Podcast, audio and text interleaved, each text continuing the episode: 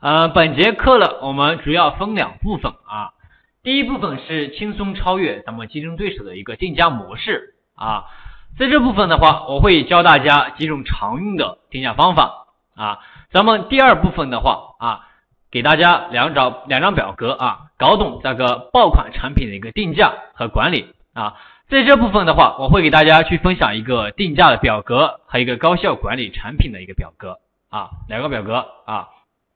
好，我们先来看一下啊，第一部分啊，超越竞竞争对手的一个定价模式啊。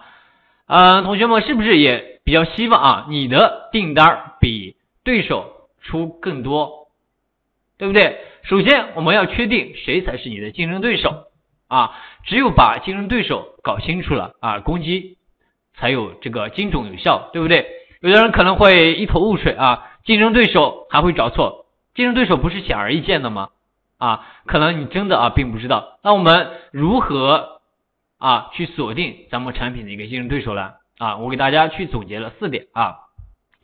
第一点是通过这个主打关键词啊，在平台搜索啊。第二点的话，找到和你产品啊同款或者是类似的一个同行产品啊。咱们第三点的话，找到这个价格区间差不多的产品。那么第四点的话啊，找到这个销量啊比你略多的这个产品啊，我给大家总结了就十四个字啊，那么产品类似啊，价格接近啊相近，那么销量比你略多，这才是你的主要竞争对手啊。我们来看一下案例啊，从案例中去分析啊。我们先来看一下啊，看一下 A 跟 B 啊这两块都是这个游戏鼠标。是不是定位都是一样啊？都是游戏鼠标啊，外观也相似啊，定位也是一样的，对不对？满足咱们刚才给大家说过第一点啊，产品类似，对不对？我们再来看一下价格啊，A 的是这个六点九九啊，B 的是这个七点三三，对不对？同样是接近这个七美金，对不对？接近七美金啊，满足第二点啊，给大家说过第二点，价格相近，对吧？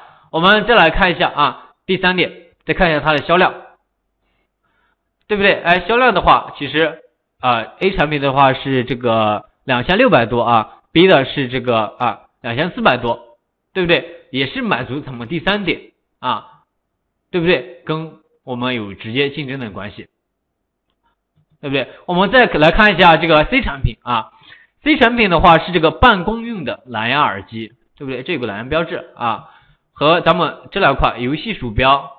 啊，它这个定位是不一样的，而且价格也相差太多了啊，销量的话也不一样，所以说 C 这款产品跟咱们 A 啊 B 不具有直接竞争的关系，对吧？我们再来看一下这个 D 这款产品啊，这款的话是一个机械鼠标啊，它的一个售价的话是这个一百多美金，对不对？九十九到一百三十九啊，差不多一百多美金，对不对？价格的话相对其他来说啊更高啊，销量的话也不是很多。这样的话五十四，对不对？所以说很明显，我们的 D 啊跟我们的 A、B、C 都不存在这个直接竞争的关系，对不对？我们再来啊带大家来看一下啊，大家来找一下啊。刚才我们给大家分析个例子啊，我们现在来看一下我们的这款产品。假如说我们啊是这个第这个这款产品啊第七款产品，看一下哪一些产品跟我们这款产品有这个竞争关系。啊，知道答案的同学可以把这个答案打在公屏上啊！大家要积极啊，积极互动啊，你才能找到你真正的竞争对手啊是哪一些，对吧？大家看一下，假如说我们啊自己的产品啊是这款产品啊，这个红红的一个方框啊这款产品，然后啊我们的竞争对手啊是哪一些？有没有知道同学啊？没人知道啊，没人知道，那我给大家说了啊，啊，我们来给大家说一下啊，像我们这款产品是挂在这个车内的，对吧？像其他的这些产品，这个啊，这个，这个啊，这个是不是是挂在挂在这个挡风玻璃上的，对不对？所以说第一点啊，跟咱们定位是不符合的，所以说啊，像这一款这一款啊，这一款还有这一款这一款，对不对？跟我们没有直接的一个竞争关系，对吧？这是给大家说的，像我们刚才给大家说的第二款啊，第六款这两个是有竞争关系的。啊。我们来后台来搜一下啊，我们搜一下看一下啊自己啊的一个竞争对手啊，比如说我们搜就搜这款啊行车记录仪。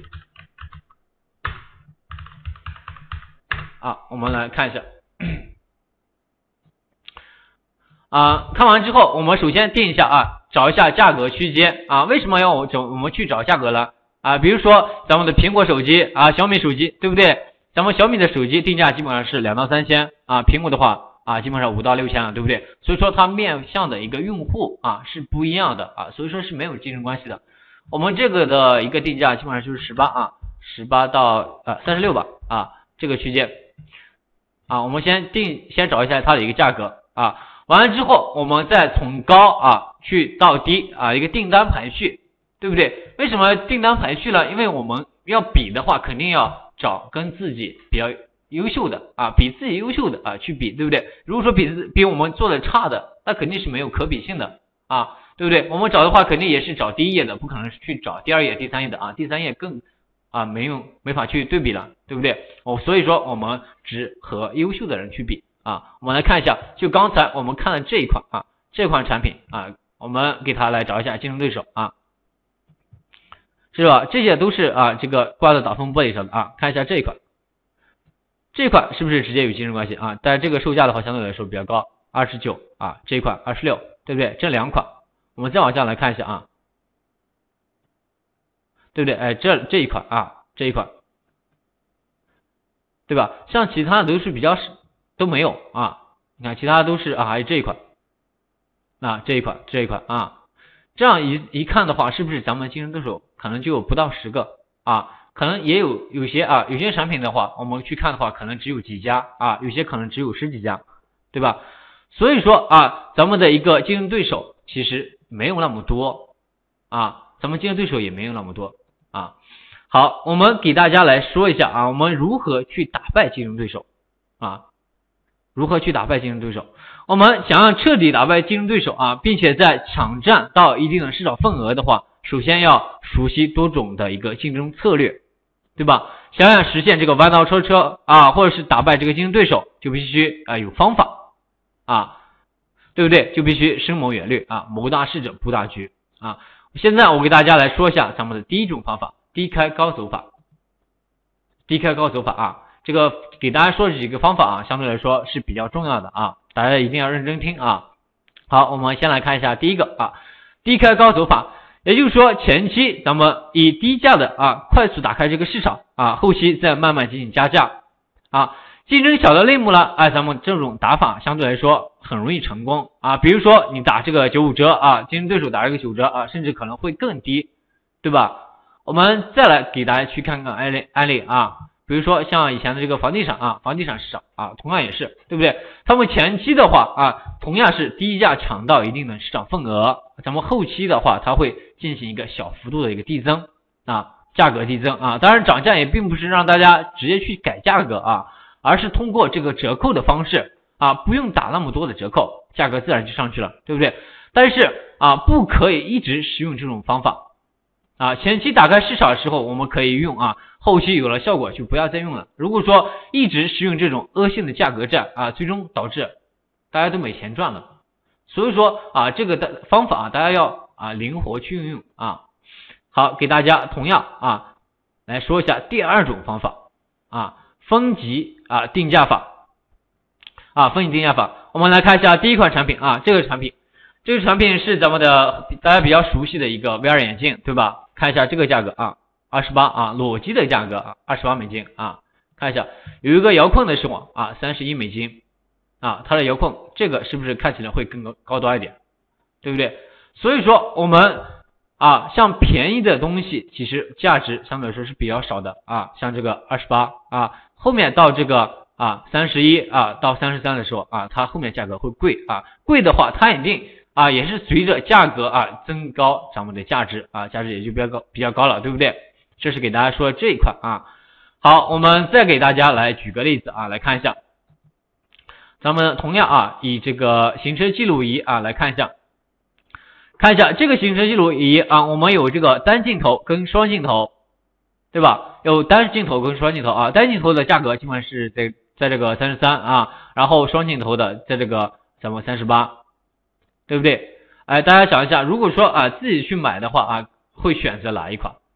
如果说双镜头啊，单镜头啊，大家肯定选的话，可能最多啊，大多数会选择双镜头，因为它的性价比会高一点，对吧？两个镜头啊，我们从它的一个啊评论或者是一个数据进行看一下啊，看基本上六十啊百分之六十八点五的顾客都会选择这个双镜头的一个啊价格，对不对？所以说啊，它的一个核心啊，给大家说一下，它的核心主要是分多个套装啊，并且通过前面我刚才给大家看过的一个裸配或者是价值啊更低的产品来吸引咱们顾客点击进来。那这个低，并不说是哎要一定很低很低啊，比如说你是这个一美金，那这个 SKU 相当于是做在作弊啊，是不行的。所以呢，咱们低一点点啊，来吸引顾客进来。啊，购买价值更高一点的产品啊，同时也是有效的去提高了咱们的一个客单价啊，这才是一个核心啊，分级定价法啊，这是给大家说的第二种方法啊，来给大家说一下第三种方法啊，咱们给增销定价定价法，增销定定价法啊，前面说两种的话，大家能不能明白啊？相对来说给大家说的也是比较慢啊，通俗易懂的啊，举例给大家说了，然后来说一下我们一个增销定价法啊。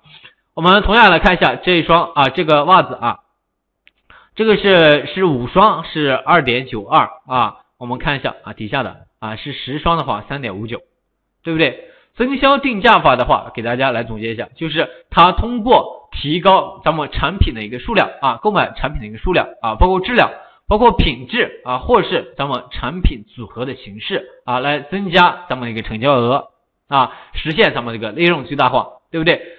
刚才我们给大家看到，这个五双是二点九二啊，十双的话是这个三点五九，是不是？这两个相差啊多了零点几美元啊，对不对？就相当于多了啊五双袜子啊，是不是很划算啊？啊，清晰明白啊？那就好啊，同学们，如果说有不懂的问题啊，及时的发啊。